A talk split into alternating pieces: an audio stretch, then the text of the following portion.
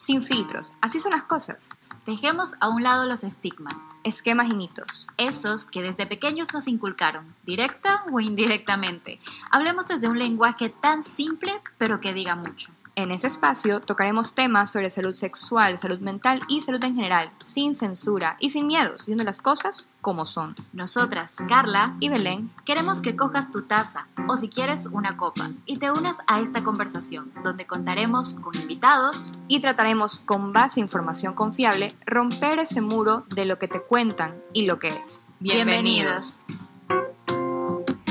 Good morning, beautiful people. El día de hoy tenemos un programa muy especial, muy importante y sobre todo muy informativo.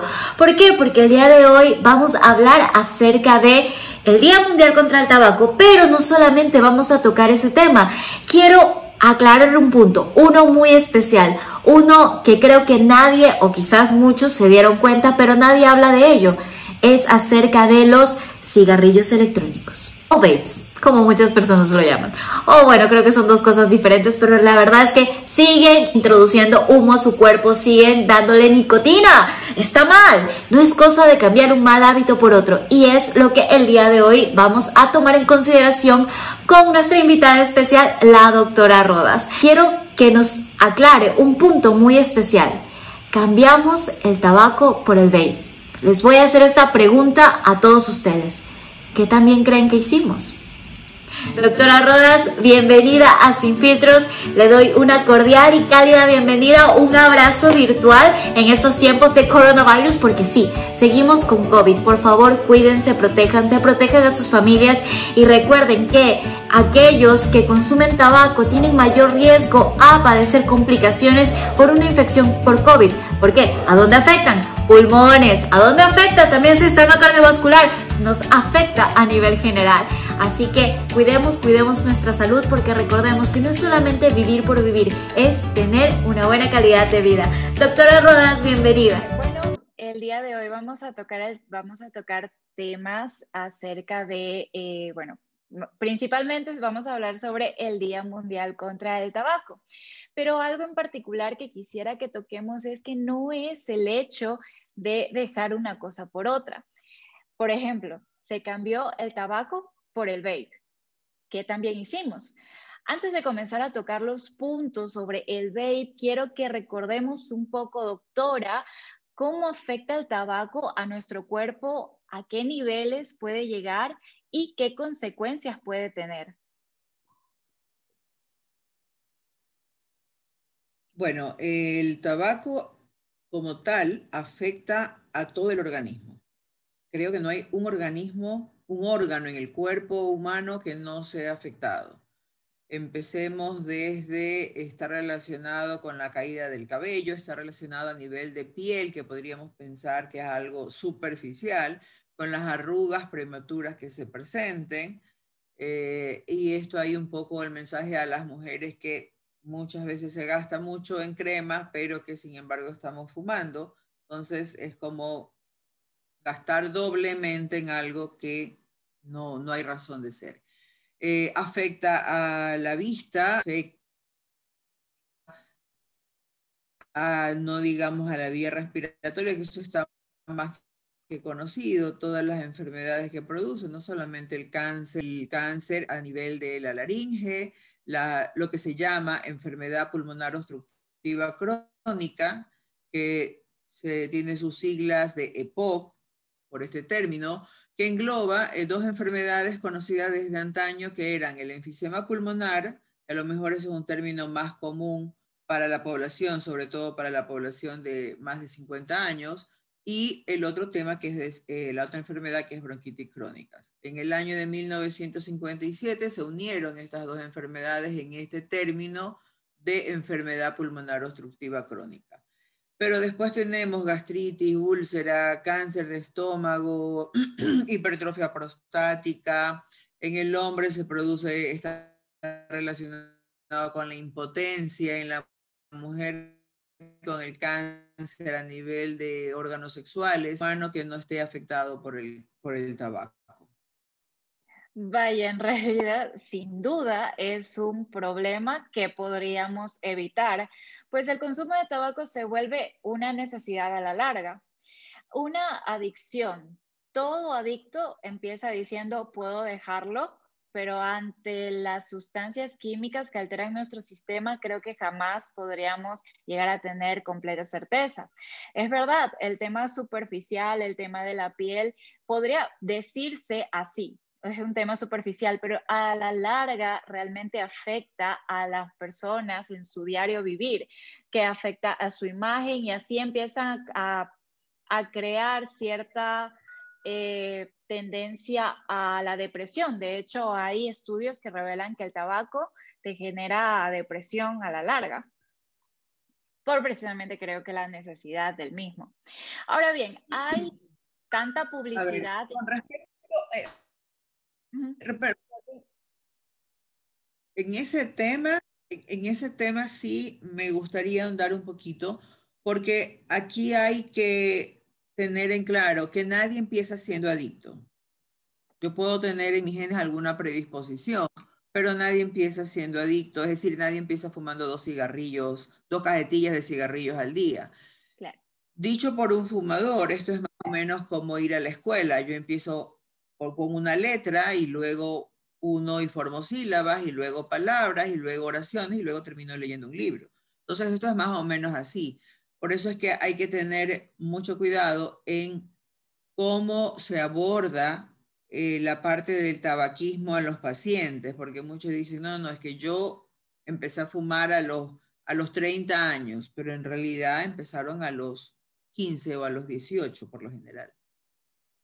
Claro, y eso es aparte un, tema más de abordaje psicológico, creería yo, porque es verdad, una persona nunca termina sabiendo cuándo empezó hasta que empieza a indagar en su vida.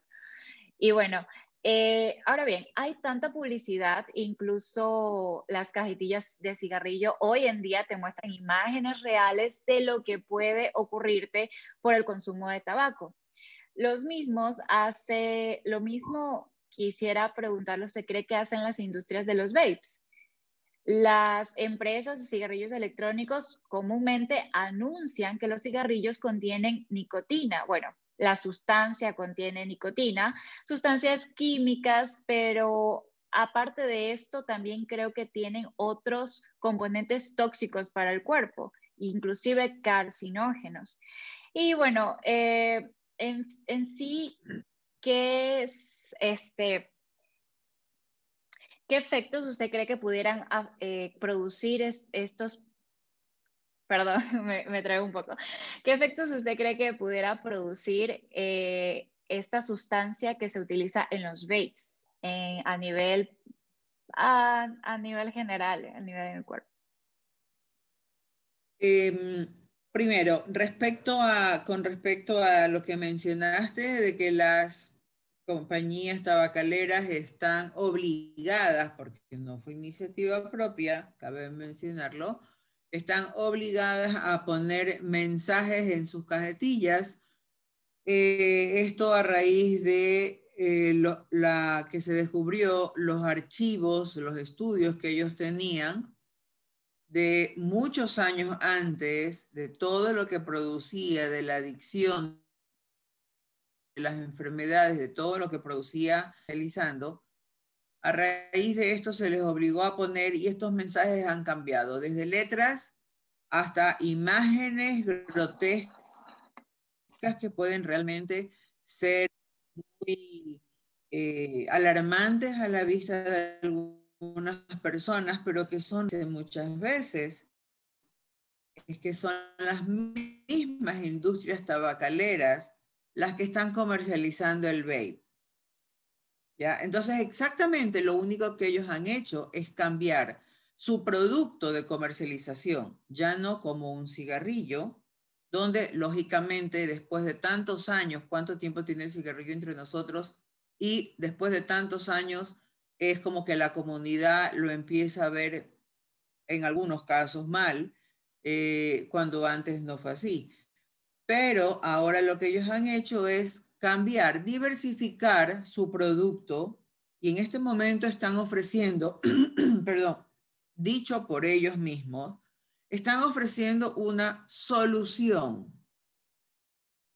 ¿Por qué sale el vape? El vape sale porque la gran demanda que se hizo en Estados Unidos fue por los fumadores pasivos, por el daño que se hacía a la persona que había elegido no fumar, pero que estaba al lado de un fumador. ¿Qué se dedicaron a hacer las industrias tabacaleras? A buscar la manera de no perder a su cliente, es decir, al adicto a la nicotina, al adicto al tabaco, no perderlo y disminuir el daño colateral, es decir, el daño al fumador pasivo. De ahí se crea el vape. Es la misma industria la que está comercializando el vape. No es que vino otra persona ni otras empresas, para nada. Lo único que hace, y esto aquí hay que mencionar que esto tiene muchas aristas. Tenemos desde la arista legal, porque no está legalizado aún en todos los países, sin embargo, en todos los países lo encontramos el vape. Por lo tanto, ¿qué significa? Que hay un comercio negro, hay algo que está pasando por debajo de la mesa que cuando es así, no tiene todas las regulaciones, no pasa por las regulaciones de cada país, no está aprobado aún por la FDA como un mecanismo para dejar de fumar, que es como lo están vendiendo ellos. Hacemos revisión, nosotros que estamos en la parte médica, hacemos revisión en Cochrane y no encontramos aún un estudio a gran escala que me diga que el uso del vape es superior a los otros productos que ya hay en el mercado, como los parches de nicotina, como los chicles de nicotina, como el bupropión, que son documentos, que son sustancias que ya están probadas, que en conjunto dan un mejor resultado cuando la persona quiere dejar de fumar. Sin contar que ahora, en el 2019, recordemos, aparecieron en Estados Unidos algunos casos de eh, personas menores de 35 años todos, con una situación, con un cuadro clínico diferente, que esto fue relacionado cuando se hizo la, historia clínica completa, el factor común de todas estas personas eran que usaban vape.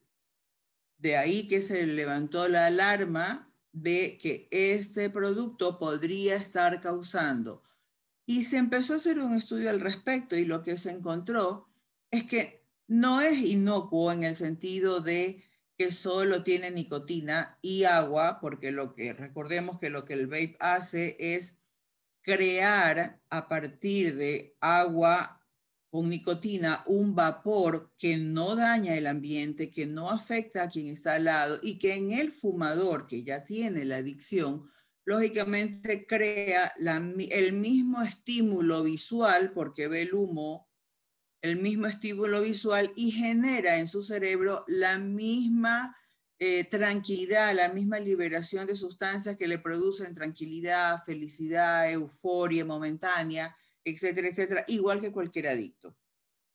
Pero estas sustancias ahora, estos, estos no son sustancias, estos instrumentos ahora le han agregado otras sustancias les agregan sustancias que en estado líquido son inocuas, pero que cuando ya se volatilizan, sí generan daño en el organismo.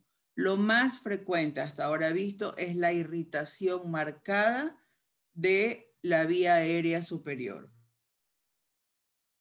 Eso es algo que se ve y que se, se puede notar en alguno de ellos. Adicionalmente, ahora se está encontrando vapeadores que tienen agregado la marihuana. Y la marihuana, una de las cosas que, tienen, que tenían también en común algunos de estos pacientes que mencioné, es que presentaban síntomas digestivos. ¿Y esto a qué se debe? A que la marihuana en altas dosis consumida produce o activa algunos receptores a nivel digestivo y por eso los pacientes tenían síntomas digestivos también.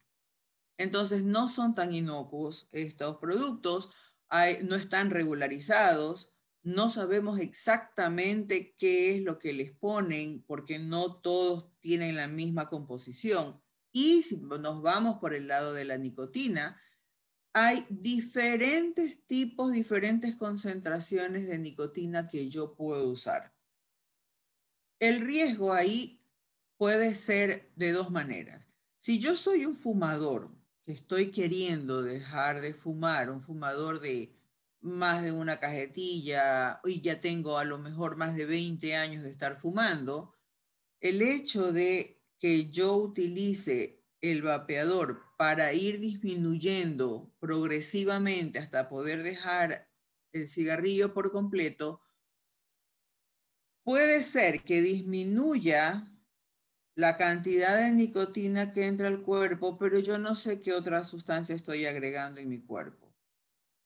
Y por otro lado, los jóvenes, que es el riesgo mayor, los jóvenes están utilizando el vape para introducirse en el uso y en el consumo de la nicotina.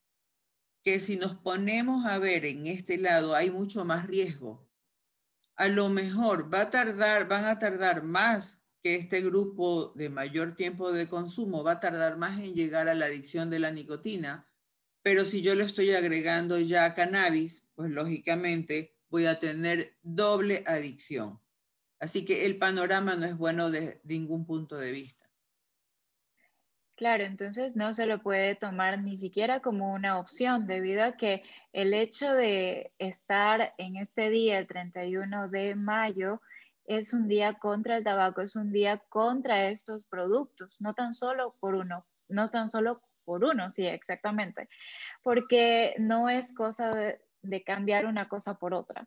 Y creo que esto es algo que tendríamos que dejar claro, porque no creo yo que no existe el bajo riesgo y pese a que muchas industrias, justamente las industrias tabacaleras, dicen que esto es de un menor riesgo, no es así o no estamos 100% seguros y nunca lo vamos a estar. Es mejor evitar, es mejor prevenir a posteriormente tener complicaciones por el uso de estos productos que a la larga no son necesarios para nuestro cuerpo.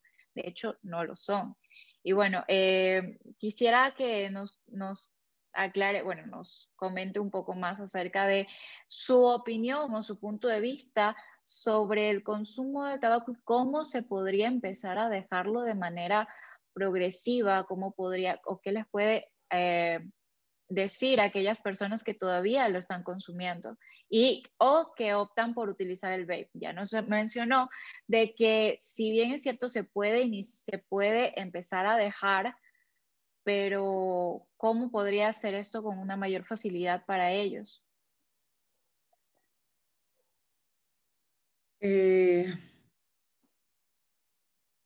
abordar el tabaquismo es uno de los temas probablemente que más nos apasione a quienes hacemos neumología, porque realmente es un reto. Eh, no todos, no hay dos fumadores iguales Recordemos que se empieza a fumar y ya hay estudios y encuestas a gran escala que lo han demostrado, se empieza a fumar por curiosidad, se empieza a fumar por la presión del medio en los adolescentes.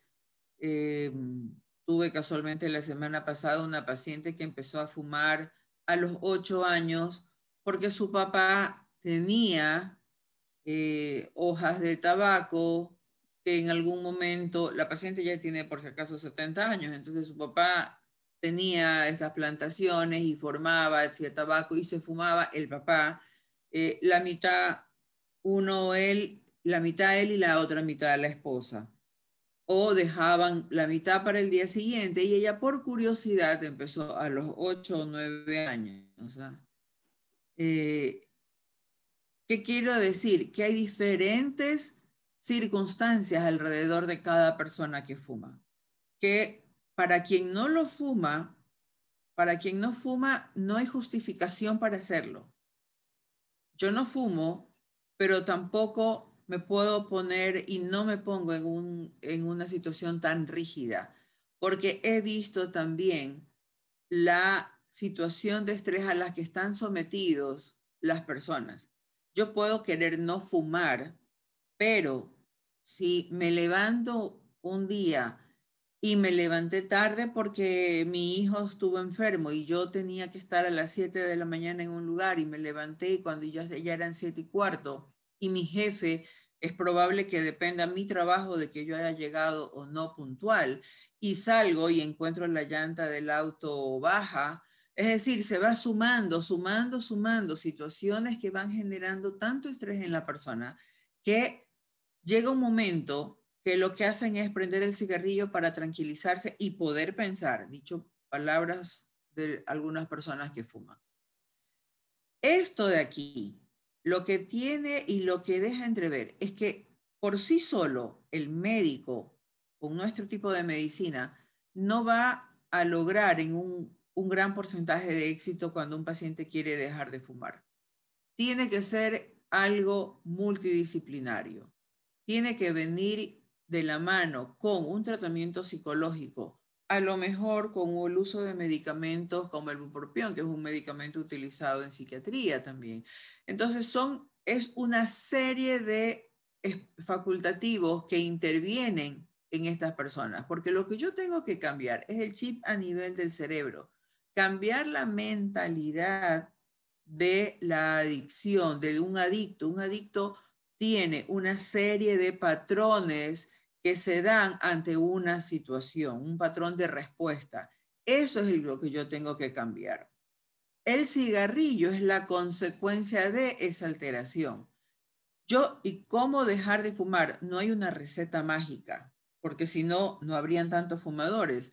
Yo a lo largo de 30 años de, de, profesión puedo decir que he encontrado personas que de estar fumando tres cajetillas al día, en un momento dijeron, hasta hoy fumo y se acabó. A personas que dijeron, no, yo voy a ir dejando de a poco y de las tres cajetillas pasaron a dos, a un mes, luego en tres meses pasaron a una cajetilla y a lo largo hasta llegar al año dejaron de fumar.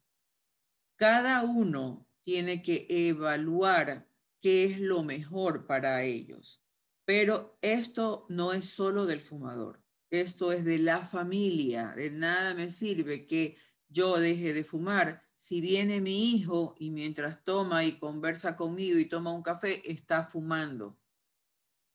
La respuesta de la persona que de tres cajetillas de cigarrillos al día dejó de fumar, habiendo ya tenido intento, incluso casi se quema la casa porque se quedó dormida con un cigarrillo en la mano, eh, dejó, ella cambió sábanas, toallas, el colchón, su ropa, limpió y pintó el departamento para que no huela a cigarrillo. Entonces, mientras yo quite todas las señales que me van que van a hacer que mi cerebro evoque el cigarrillo, yo voy a poder mejorarlo. Claro, ella a lo mejor lo pudo hacer más fácil porque vivía sola, lo cual podría alguien decir, pero si vivía sola es mucho más difícil dejarlo porque la soledad, no, todo depende también del carácter de la persona. Entonces son muchos factores los que ayudan. En Brasil se, hay una, se recomendaba en algún momento que yo se lo diga a las personas con las que converso cuando estamos hablando del tabaquismo, es hacer una lista hacer un diario durante un día o dos de en qué situaciones fuman. Eh, cuando me levanto, cuando termine el café, cuando saca al pasear al perro, etcétera, etcétera, etcétera. Y luego al final del día, ver cuáles son los cigarrillos que yo puedo realmente haber no fumado y no me, no me afectaba. Y de esa manera se va disminuyendo Recordemos también, no nos vayamos a todo lo negativo, recordemos también que ya con que yo deje de fumar, mientras yo vaya disminuyendo, voy a ir recuperando, mi organismo va cambiando en la medida en que yo paso una hora sin fumar, media hora sin fumar, tres días sin fumar, todo se va recuperando. Pero solo lo veo bastante difícil hay ciertas etapas que están eh, ya estipuladas. Lo primero es que el paciente o la persona, el fumador, contemple dejar de fumar. Pero yo le he preguntado a personas que están fumando y le digo, ¿usted quiere dejar de fumar? No, a mí me gusta fumar. ¿qué le puedo decir a esa persona? Nunca va a contemplar. Lo único que puedo decirle como médico, y estoy obligada a decirle, es tenga cuidado porque el índice paquete año, que no es una fórmula que nosotros sacamos, ya está alto y está incidiendo ya en su salud.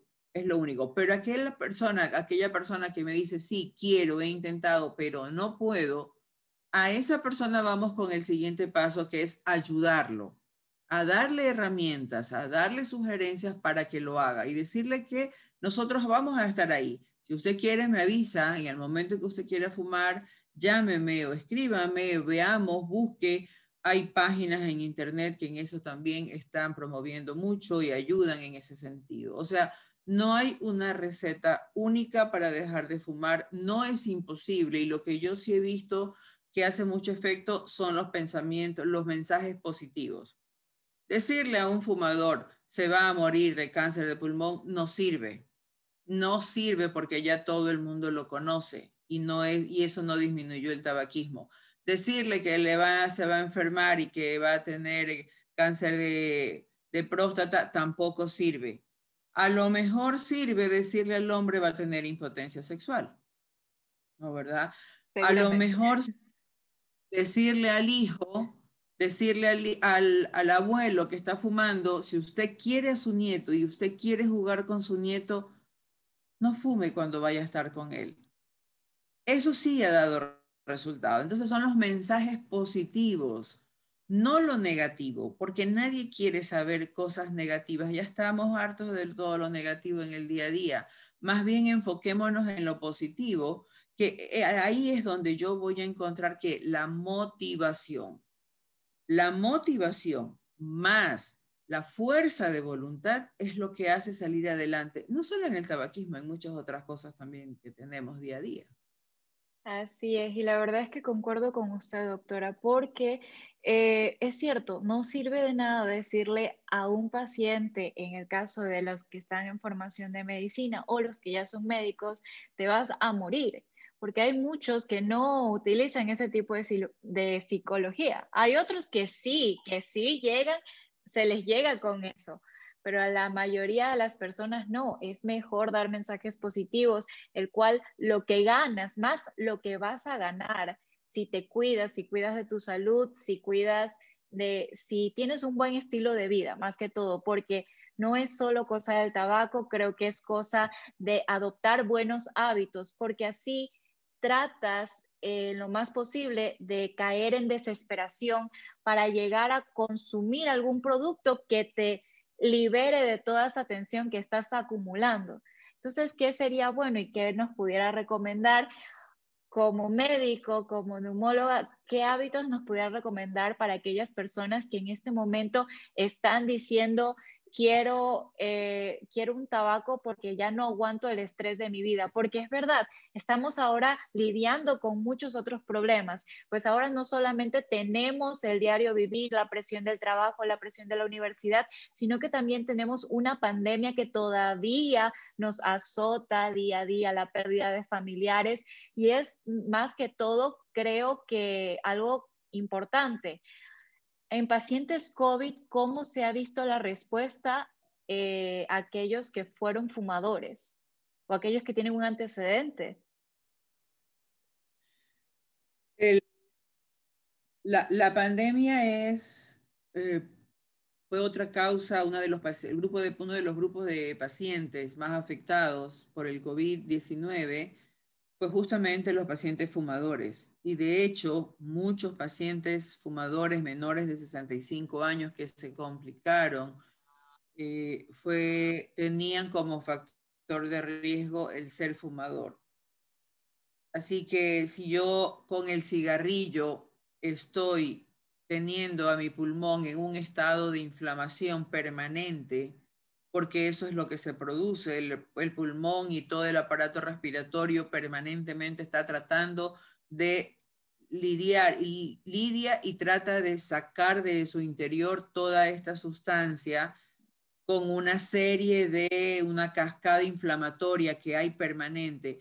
Viene el virus, el SARS-CoV-2, tenemos una inflamación, con lo cual los pacientes son los que más se complicaron Eh, así que una razón más para dejar de fumar. Podríamos decir, habría que hacer una pequeña encuesta a ver qué pasa si por el hecho de utilizar, estoy pensando ahorita, por el hecho de utilizar permanentemente las mascarillas, ya no se está fumando a lo mejor tanto.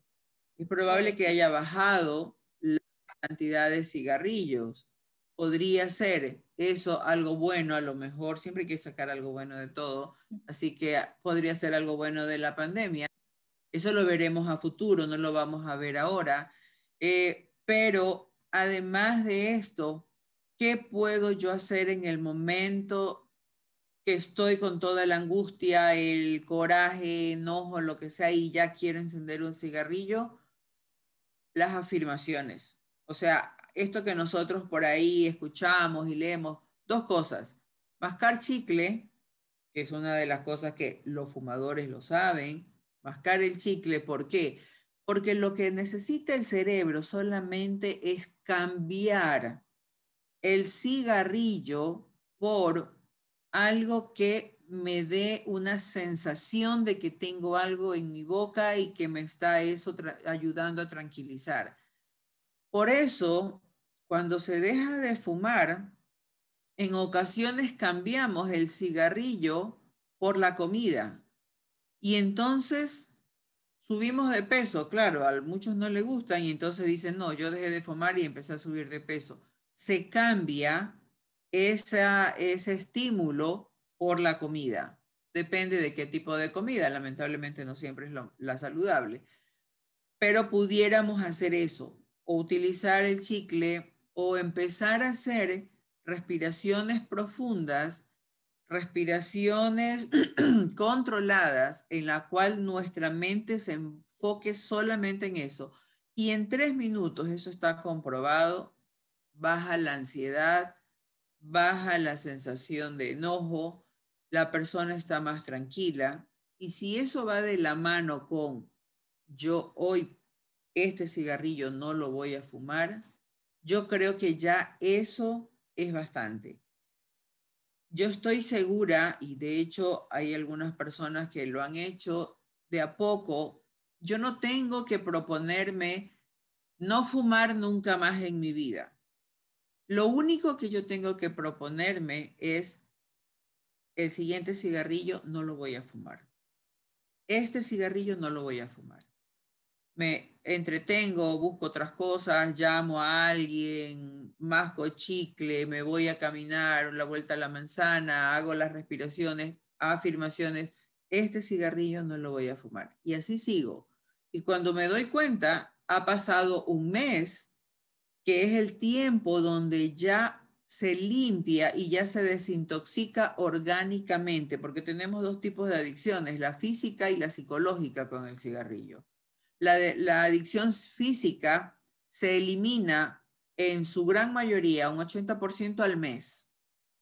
Nos queda la psicológica que con esa vamos a tener que lidiar por más tiempo, pero también puede ser controlada, controlada de esta manera. Entonces yo tengo que, por eso digo, no es fácil.